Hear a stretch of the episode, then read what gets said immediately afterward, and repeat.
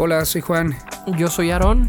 Bienvenidos a Plásticos, un espacio para la circulación de ideas donde teología y ciencia se encuentran para abrir nuevos caminos. Biblia, evolución, muerte, interpretación, Dios, historia, drogas, eternidad son algunos de los temas que hablaremos. Te invitamos al viaje del cambio continuo. Quédate con nosotros.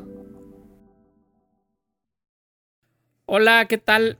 Eh, pues ya estamos aquí en otro episodio más de Plásticos y, tenemos hoy un tema interesante que también nos habían estado preguntando sobre él, que nos habían estado haciendo la sugerencia de que habláramos sobre el tema.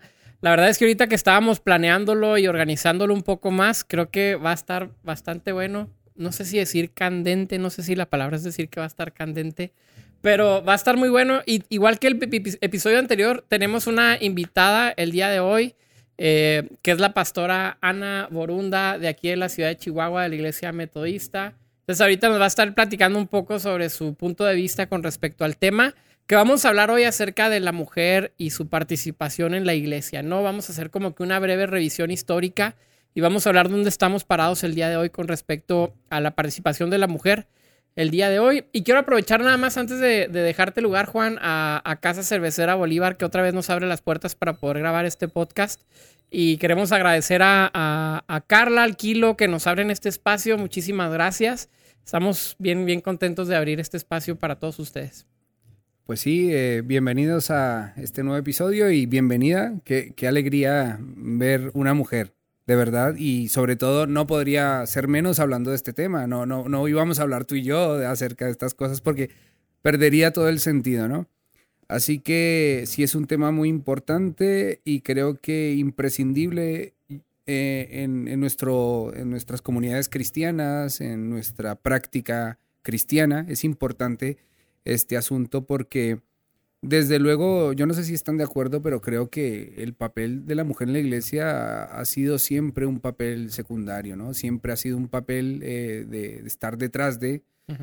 y, me parece muy mal, ¿no? Me parece muy mal y hemos perdido mucha riqueza eh, de pensamiento, de, eh, de obras, de ideas, de representación en los, órganos, en los órganos eh, institucionales porque se ha tenido unas ideas bastante nocivas e, e infundadas tal vez, e infundadas.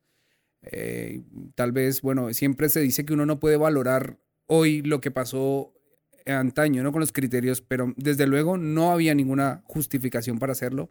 Y lo curioso de este asunto es que siempre ha habido mujeres que han reivindicado su papel y su lugar dentro de la comunidad de la iglesia. O sea, si fuese un tema digamos, eh, fijo, un bloque divino que se instituyó, ¿no? Este es el papel del hombre y este es el de la mujer y punto, pues no hubiese esta contradicción, esta insatisfacción de, de, oye, ¿por qué no puedo yo, no? Y, en la historia nos ha quedado eh, latente, ¿no? Yo diría, para darle la pase, el pase a los, a los invitados, que el gran problema de este asunto en nuestro, en nuestro cristianismo proviene del judaísmo y, y es de una lectura que se hace del libro del Génesis, eh, hay dos lecturas, dos narraciones de los orígenes del, hombre y de la mujer. Uno está en Génesis, ahora diré las citas eh, concretas, pero uno está en Génesis 1, me parece, y es donde el texto dice, y Dios creó al hombre y la mujer. Y ya está. O sea, en igualdad de condiciones. La humanidad, hombre y represento mujer, sin ningún tipo de historia, de contenido. Y luego hay otra narración posterior que nos habla de otra historia de la creación que estaba el hombre y que no, se sentía cómodo, no estaba muy feliz y de repente pues Dios le hizo los animalitos y tampoco se sentía satisfecho, eh, satisfecho, perdón. Ahí, ahí, ya estoy adaptándome a Chihuahua. ¿Notaron ese, ese acento? Yo no lo noté, no, no. Ah, bueno, pues yo, yo, sí que me noté muy de Chihuahua. muy de Chihuahua. Cosa buena. Y, les decía que hay otro relato donde dice que el hombre entonces que al no tener ese contentamiento, al ver lo que no se logra adaptar y que ninguna compañía animal era buena, entonces decide hacer a la mujer durmiendo a Adán, sacándole de un costado una costilla y forma a la mujer. Claro, estos relatos son muy diferentes. O sea, el hecho de pensar que la, la mujer se hizo por causa del hombre, esto cambia concretamente todas las cosas y la interpretación. Y por otro lado está el otro, la otra narración que no fue muy tomada en cuenta, y es curiosamente que Pablo, por ejemplo, adopta esta, esta, esta interpretación 2 de que el hombre, la mujer fue hecha por causa del hombre. Yo creo que esto fue y otras cosas, y obviamente la cultura misógina judía, y no solamente judía, sino el entorno de Mesopotamia y culturas aledañas, que forma esta idea de que la mujer es algo negativo y es algo que se hizo porque, bueno, porque tenía que hacerse para satisfacción del hombre, por causa del hombre. Y yo creo que a partir de aquí comienza el gran problema, cosa que no estoy de acuerdo, ¿no? Eh, optaría por la otra opción de, hombre, somos iguales, hombre y mujer, y los dos eh, tenemos que construir nuestros roles a partir de un pacto social. Esta es mi forma de pensar. Pero bueno, Doy paso a, Ana, Ana o Aaron, no sé quién quiera tomar la palabra. No, pues Ana, platícanos, eh, preséntate para que te conozcan. Ah, ok, eh, gracias, gracias por la invitación. Pues mi nombre es Ana Borunda, eh, soy pastor de la iglesia metodista, ya tengo siete años. Este, actualmente estoy pastoreando una iglesia aquí en Chihuahua. Este, ¿Qué más? Estoy casada, estoy estudiando una maestría en hermenéutica y y pues contenta de estar aquí para poder aportar un poquito.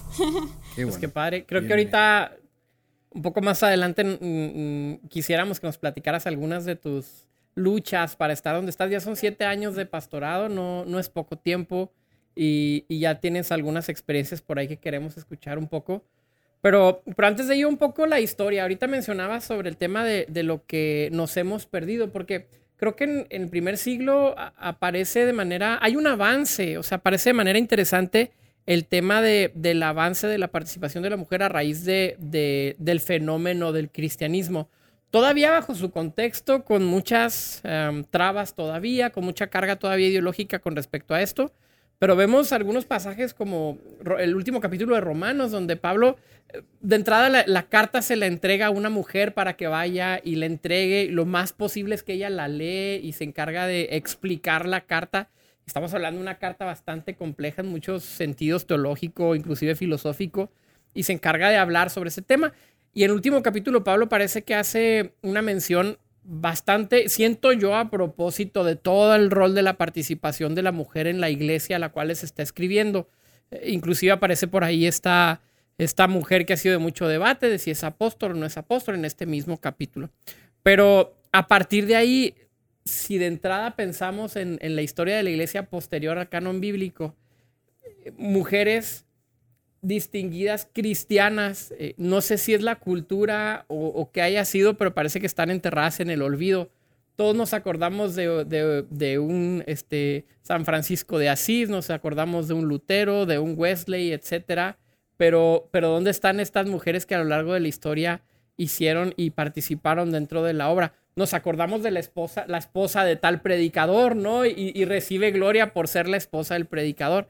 Pero en la historia tenemos este hueco, no sé si lo vean así, un hueco muy amplio con respecto a este tema que, nos hace preguntarnos, pues, ¿qué ha pasado en dos mil años entonces? ¿Dónde están?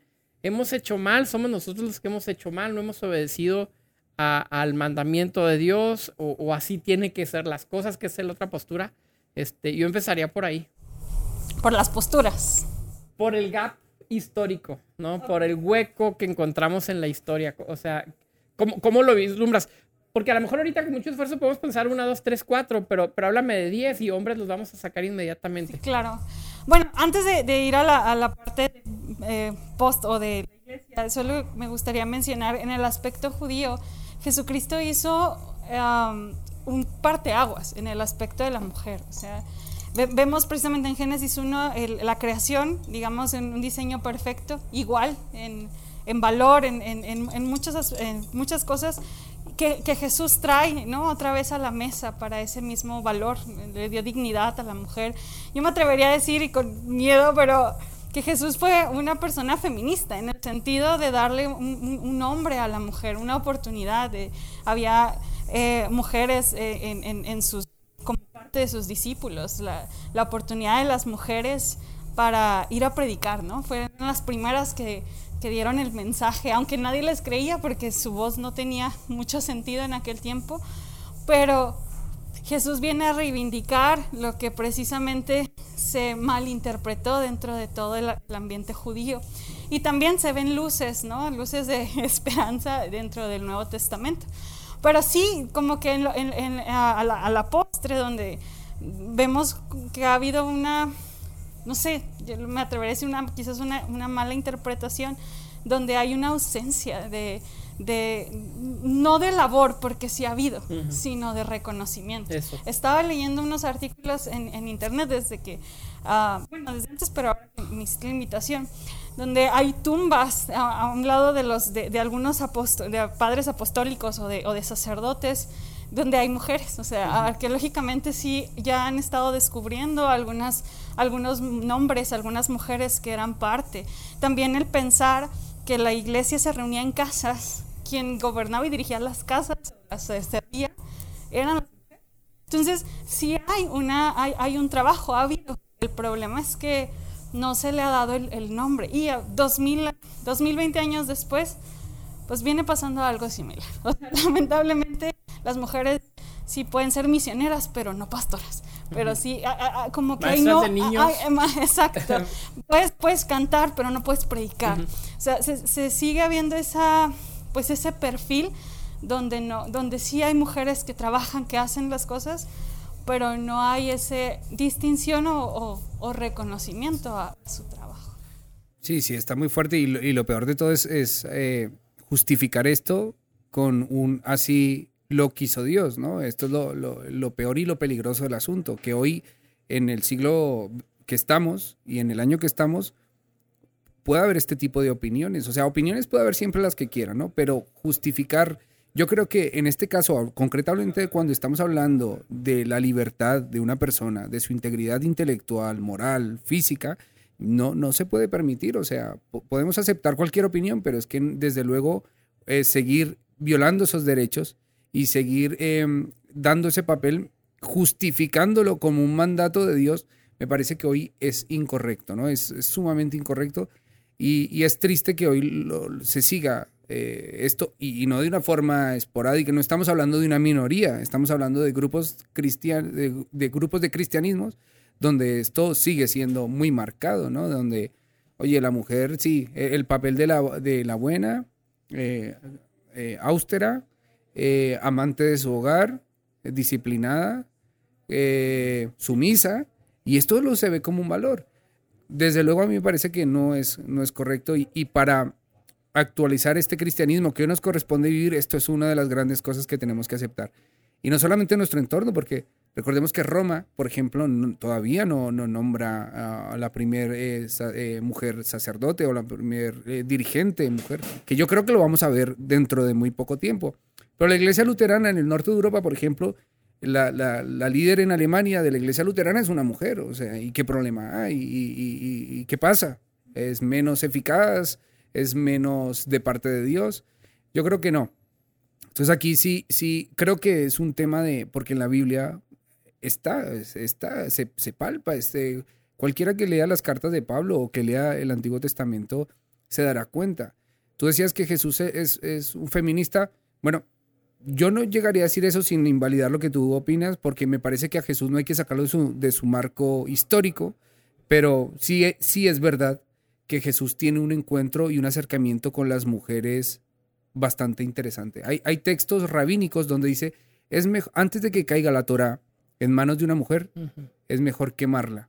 O sea, eso es muy fuerte. Y, son textos que de rabinos muy importantes en torno al siglo I. O escuchar a un filón de Alejandría que dice, eh, la política, eh, la vida religiosa, la participación pública, que es un judío de Alejandría muy, muy, muy influyente, dice, está destinada a los hombres. Las mujeres cuiden su, su castidad, su virginidad, eh, y cuiden de no salir a la calle, ¿no? Que tienen unos límites, las solteras su habitación y las casadas hasta el patiecito y hasta ahí. O sea que sí es verdad que hay que decir que nuestra, la cultura, eh, esa cultura que ha vivido y en el cristianismo ha sido una cultura muy patriarcal, patriarcal, perdón, y por lo tanto misógina. Y eso y, yo creo que no hay que colorearlo y ni hay que decirlo, no. O sea, porque aquí interpretarlo, como interpretas un texto de estos, por ejemplo, en, en, Gálatas, en Corintios, en, en, las cartas pastorales de, de Pablo que, a Tito, donde hay un mensaje muy fuerte, o sea, muy fuerte. Entonces, ¿cómo puedes interpretar una cuestión de estas sin llegar a la conclusión, hombre, aquí hay un tema cultural serio que no nos corresponde a nosotros? Creo que esa es la respuesta. Eh, ahí hay por ahí una, una advertencia de la interpretación de los tiempos, de, de, no interpretarlos bajo nuestros propios lentes, ¿verdad? Eh, o sea, dentro de su contexto, la dinámica es muy distinta y, y, poner, asumir que deben de tener nuestros mismos valores este, morales, éticos, civiles, etcétera, eh, puede ser engañoso en, en, cierto momento. Pero yo, yo coincido en que sí hay un avance bastante significativo a partir del ministerio de Jesús con el tema de la participación de la mujer y me parece que lo más paradigmático y, eh, tomando esta postura de Pannenberg que decía que la historia universal era, era la revelación de Dios, que Dios se revelaba a través de la historia universal. Y Pannenberg hablaba de la, de la resurrección como el punto cúspide de la, de la historia universal, ¿no? Eh, la, el momento más importante para, para, para el cristianismo en el mundo posiblemente sea la resurrección ese momento es entregado para ser anunciado por mujeres. Curiosamente, Pablo no lo menciona en 1 Corintios capítulo 15. No, no, no incluye el relato esta, este eslabón de mujeres que van a repartirlo. No sabemos por qué. Pero, pero otros autores como los evangelistas sí incluyen que dentro de la resurrección a quien se anuncia primeramente el mensaje más importante que personalmente como cristiano y pastor tengo que creer que Jesús resucitó, entonces este mensaje es entregado directamente a mujer, a, unas mujeres. Entonces, esto es un escándalo en su contexto. Sí, sí, e, Esto es un escándalo totalmente. Eh, de ahí que venga el argumento de que Pablo lo quiso esconder, de que quizá había una presión de la iglesia. Y ahorita nos platicas de la presión que a lo mejor haya sentido dentro del contexto de iglesia en ocasiones. Pero pero, pero está este ser reacios a, que la mujer tome parte que amenaza nuestra frágil masculinidad, creo que ha existido durante tiempos. Eh, sí, y se ha recrudecido con el tiempo, ¿no? Yo creo. E, es verdad que, en la época de Jesús siglo I, eh, las ciudades eh, agrícolas o las zonas rurales sí que tenían una forma de, de, vivir su cotidianidad con la mujer diferente a las grandes ciudades.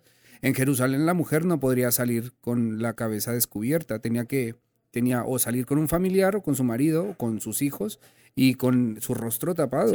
prácticamente solo se le podría ver los ojos. Esto no ocurría en Galilea, no ocurría en Nazaret, porque no se prestaba para eso. La mujer participaba en el trabajo eh, de la agricultura, eh, posiblemente la palabra que designa a Jesús como artesano es tectón en griego, que quiere decir artesano, eh, paleta, no sé cómo llama, maestro de obra la mujer también participaba porque era el, digamos que el esquema donde la familia eh, eh, sobrevivía, ¿no? Se buscaba la vida. Entonces, en, estos contextos, y se le atribuye a Jesús porque tenía un acercamiento a las mujeres distinto que un hombre de Jerusalén. Un rabino no hubiese permitido que una mujer lo siguiera, por ejemplo. era, era aberrante y perdía prestigio y aparte mal visto. Mm. Pero un Galileo las cosas las asumía de manera diferente. Entonces sí que es verdad que los evangelios se introducen. Lucas, leer el Evangelio de Lucas, famoso Evangelio de las mujeres, de los pobres, eh, seguían mujeres a Jesús. Esto era impensable en aquella época. Eh, pero pero era, era lo que, a lo que me quería referir yo con que lejos de, ser como una carta abierta al Jesús feminista, es más bien como, como ese contexto y ese que se, se podía permitir. Tampoco decir que Pablo era un misógino porque así lo quería porque Pablo está metido y sumergido en una cultura que tanto ellos como los griegos tampoco varían mucho las cosas. O sea, no tenemos que buscar en la historia momentos históricos donde las mujeres tenían una relevancia eh, jerárquica, social, política, que las estamos encontrando, pero la verdad son mínimas y son escasas, ¿no? Hace poco hubo en, en la Patagonia, en Argentina, un hallazgo de las mujeres cazadoras y eso fue fascinante porque es, hombre, había mujeres que se dedicaban también a, cosas que se habían siempre querido que pertenecían a los hombres, ¿no? Pero eso era lo que, lo que me refería. Pero ahora que estamos hablando contigo, curiosamente, y, qué bueno que, pues, que estés tú aquí, que nos contabas algún tipo de experiencias, no sé si quieras comentarlas o, o no. Sí, sí, sí, tus experiencias de lucha, ¿no? Sí, sí. Con lo cual te has tenido que enfrentar en, en, en esta en esta tarea de, ser pastor. Tú ves, dijiste pastor y no pastora y eso me llamó la atención. A mí también. Eh, habría que hablar otro capítulo del lenguaje, inclusivo. sí. Pero bueno, platícanos en tu, en tu labor pastoral, eh, ¿cómo ha sido tu viaje? difícil, ha sido interesante, este, pero un poco difícil porque, porque aunque en la iglesia donde yo estoy, eh, eh, se ordenan mujeres. El iniciador del movimiento metodista, Juan Wesley, le costó mucho trabajo aceptarlo, pero al final lo aceptó, ¿no? al principio no quería los ministros, ministros mujeres, pero después entendió que la gracia es para todos. Y, y, y, a, raíz de eso se dio la oportunidad de levantar ministros mujeres. Creo que es un punto eh, importante en la historia, ¿no? En cuanto a la riqueza de la doctrina metodista. Perdón, entonces Wesley desde un principio, bueno, no desde un principio, pero digo desde Wesley, el metodismo acepta a, mujeres ordenadas para el pastorado. Para el Estamos hablando de 300 años aproximadamente. Más o menos, sí. Claro que ha sido una, una lucha este, que hasta la fecha, o sea, eh, es no que sea de no que sea la, situación de papel en el sentido de que no se hace, sino que sí se hace una diferencia evidente. Eh, yo recuerdo, eh, pues en la iglesia donde yo estoy es una iglesia histórica, por lo tanto hay muchos protocolos para poder llegar, por ejemplo, a una ordenación y, bueno, yo cuando entro me hacen una entrevista y una de las personas que estaba entrevistando recuerdo así mi novateada y mi primera pregunta fue, ¿ya te diste cuenta que eres mujer? no sé qué responder porque era totalmente una pregunta irónica. Y no fue en un sentido de protección, sino de, te lo digo porque al rato o te casas con un pastor y él va a ser el, el, encargado, o, te casas con alguien más y vas a tener hijos y te vas a olvidar del, del ministerio. Entonces, eh, eh, desde ahí entendí cómo iba a ser mi vida eh, eh, eh, o con, las, con los comentarios que, que me iba a topar. Um, otra situación muy fuerte que yo viví emocional, espiritualmente, que me hizo quebrarme y dudar mucho de mi, de mi trabajo ministerial fue un, cambio pastoral. En la iglesia somos itinerantes, por lo tanto nos cambian de iglesia. Entonces al llegar a una iglesia nueva, mm, mm, la primera reacción, mi primera primeras palabras de bienvenida fueron, mm, este cambio no es de Dios. Así, así me dijeron. Bienvenida, este cambio no es de Dios.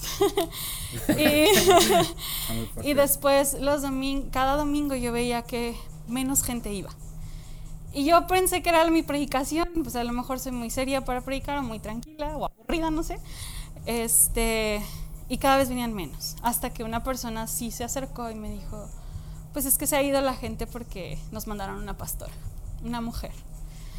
Y entonces, hace poco estaba, eh, doy la clase de antropología en un seminario y estábamos hablando de la estratificación social. Y estábamos, ah, hablábamos del término del, eh, del, privilegio, estábamos hablando de la pobreza y de cómo nosotros muchas veces eh, vemos, a, vemos a lo lejos la pobreza y hacemos un juicio muy rápido, ¿no? O sea, los pobres son pobres porque quieren, ¿no? Y, realmente tenemos una llave de agua que fácil se abre, tenemos muchas cosas y es, nos es fácil hacer un juicio, porque estamos en una situación de privilegio. Cuando yo he vivido estas cosas entiendo que el hombre está en una situación de privilegio, o sea, que un hombre no va a vivir ese tipo de, expresiones que, que, yo he vivido por el simple hecho de ser varón. O sea, entonces sí hay una cuestión y que precisamente hablando de la, de la agenda feminista, por ejemplo, es una de sus luchas, o sea, que el hombre entienda que es, está en un privilegio, que no se ha dado cuenta. Porque cuando están hablando de feminicidios, por ejemplo, eh, muchos, muchos dicen, ah, es que a los hombres también los asesinan. Pero lo que quieren ah, muchas veces mencionar, y eso lo entiendo en el lado ministerial, es que se entiendan que hay acciones, expresiones y luchas que un hombre no va a pasar por el hecho de ser hombre. Y, y, la mujer sí. Entonces, sí, es bien lamentable que también se tenga que vivir dentro de los ambientes cristianos. No, eso está muy fuerte. ¿eh?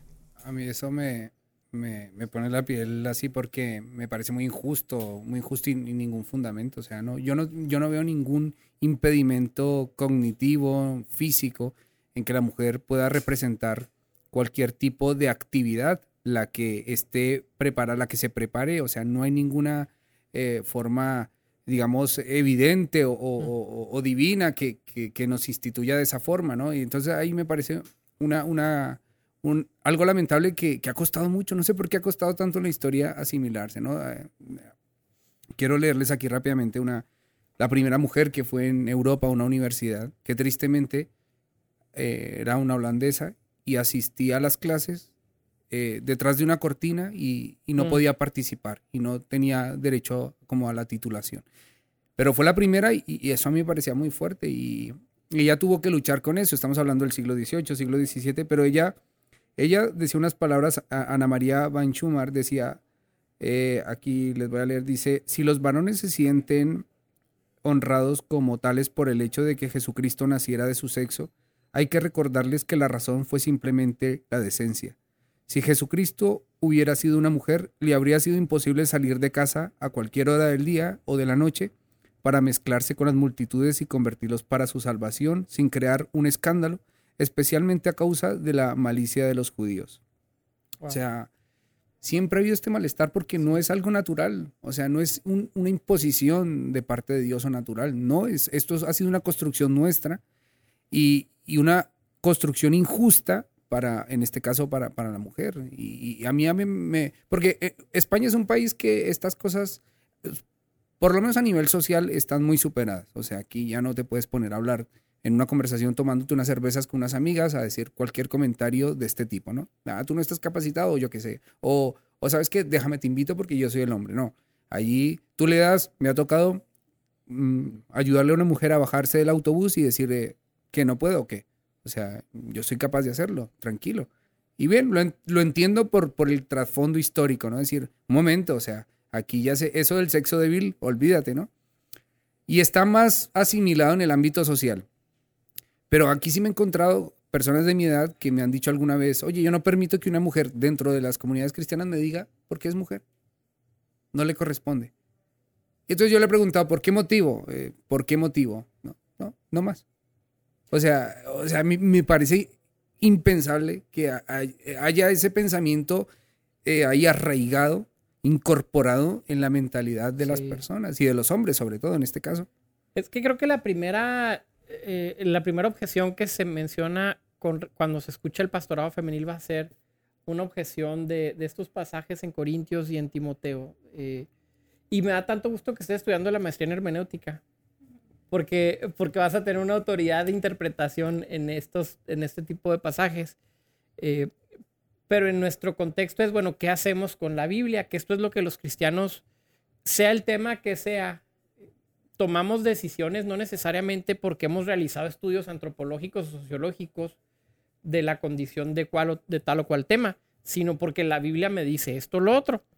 Toda lectura de la Biblia es interpretación, eh, no cabe duda de eso, pero entonces también ciertas interpretaciones se van perpetuando y se van creando sistemas en torno a esta interpretación. Entonces, yo esta pregunta te la hice ahorita antes de comenzar y, es una pregunta que traía desde hace mucho tiempo, eh, yo creo que desde años, porque yo creo en el pastorado femenil, pero yo decía, ¿cómo contestas? ¿Cuál es tu respuesta cuando alguien te dice, la Biblia dice, este, la mujer calle en la congregación, ah, pregúntele a su esposo si tiene alguna pregunta ahí en su casa y aquí en la iglesia pues no se le permite, no, no le permito a la mujer ejercer autoridad sobre los hombres. También otra parte dice porque la mujer cayó primero, ¿verdad? Eh, otra vez lo que hablábamos de la interpretación de Génesis, porque fue la mujer la que cayó. Estas, este, estas palabras de Sí, pero la, la segunda interpretación, o sea, que es muy Sí, está- curiosa sí. que, que, esa, que esa se asimilase y la otra no. Sí, o sea, pero que está muy, que está clara, o sea, que está clara de que la mujer es, es eh, inclusive prácticamente es un problema, es un marrón. Sí, sí, sí. Sí que viene de las cuatro, eh, de la teoría de las cuatro relatos, ¿no? Del, del Génesis, ¿no? Las cuatro eh, eh, relatos hablados del judaísmo. Pero ¿cuál es tu respuesta cuando algún cristiano o algún pastor te dice, oye, dice la Biblia que no puedes ser pastora? Pues que la mía no dice.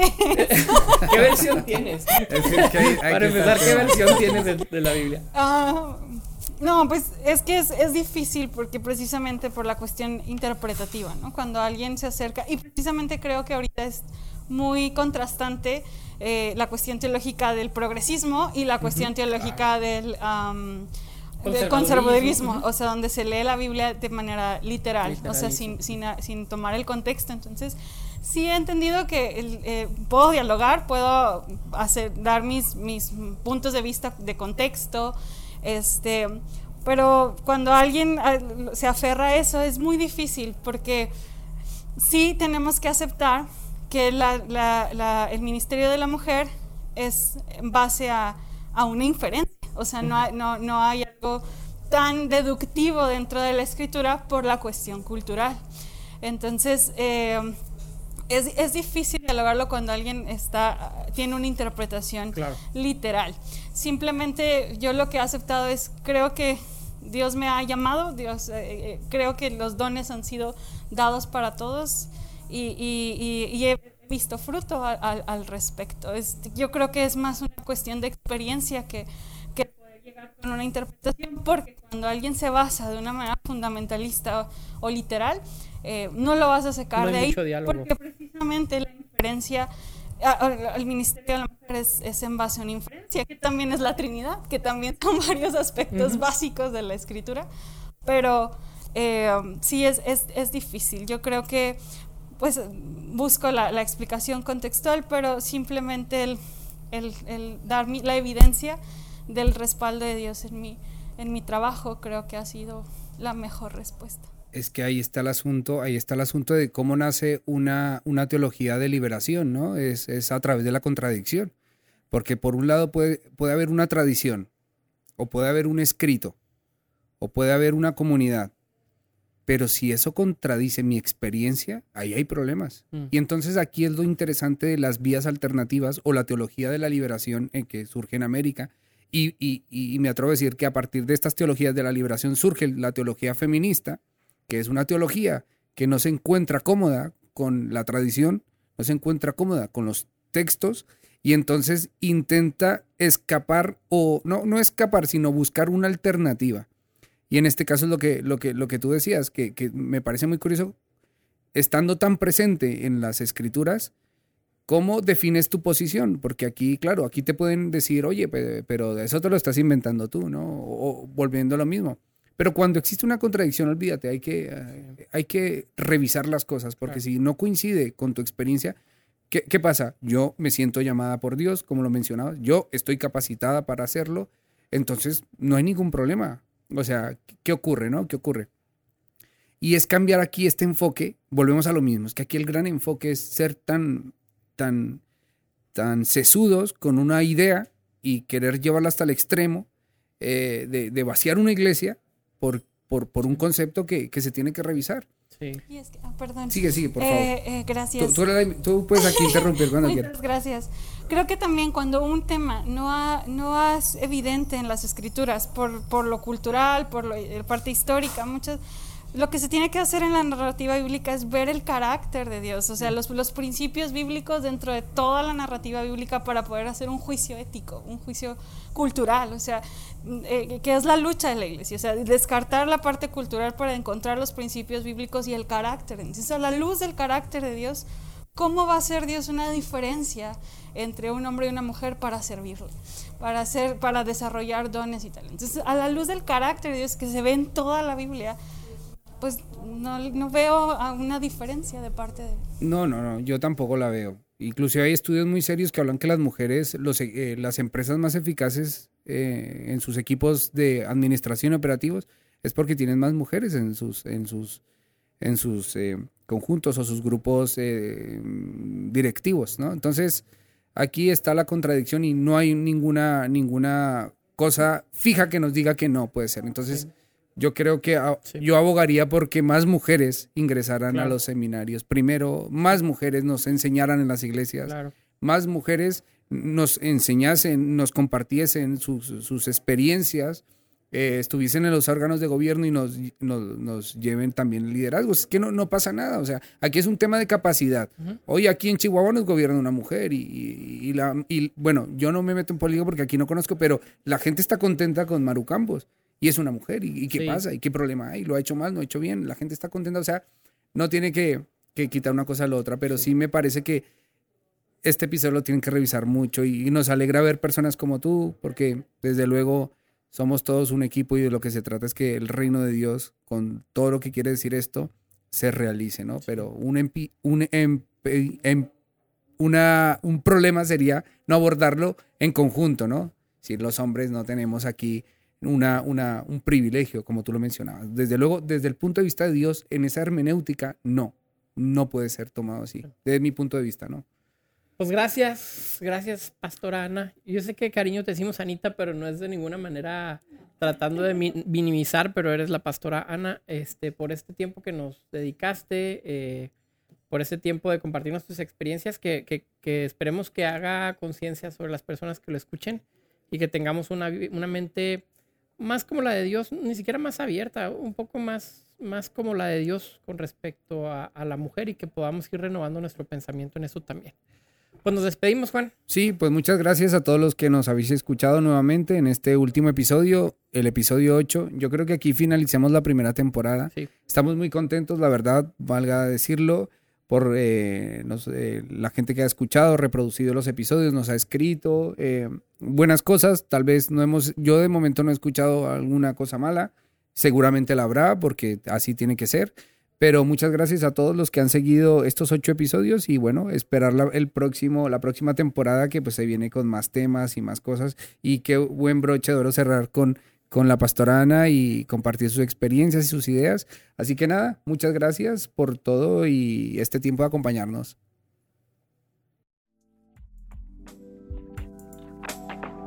Esperamos que hayas disfrutado este viaje con nosotros. Recuerda seguirnos en nuestras redes sociales y no olvides compartir este episodio con tus amigos. Hasta la próxima.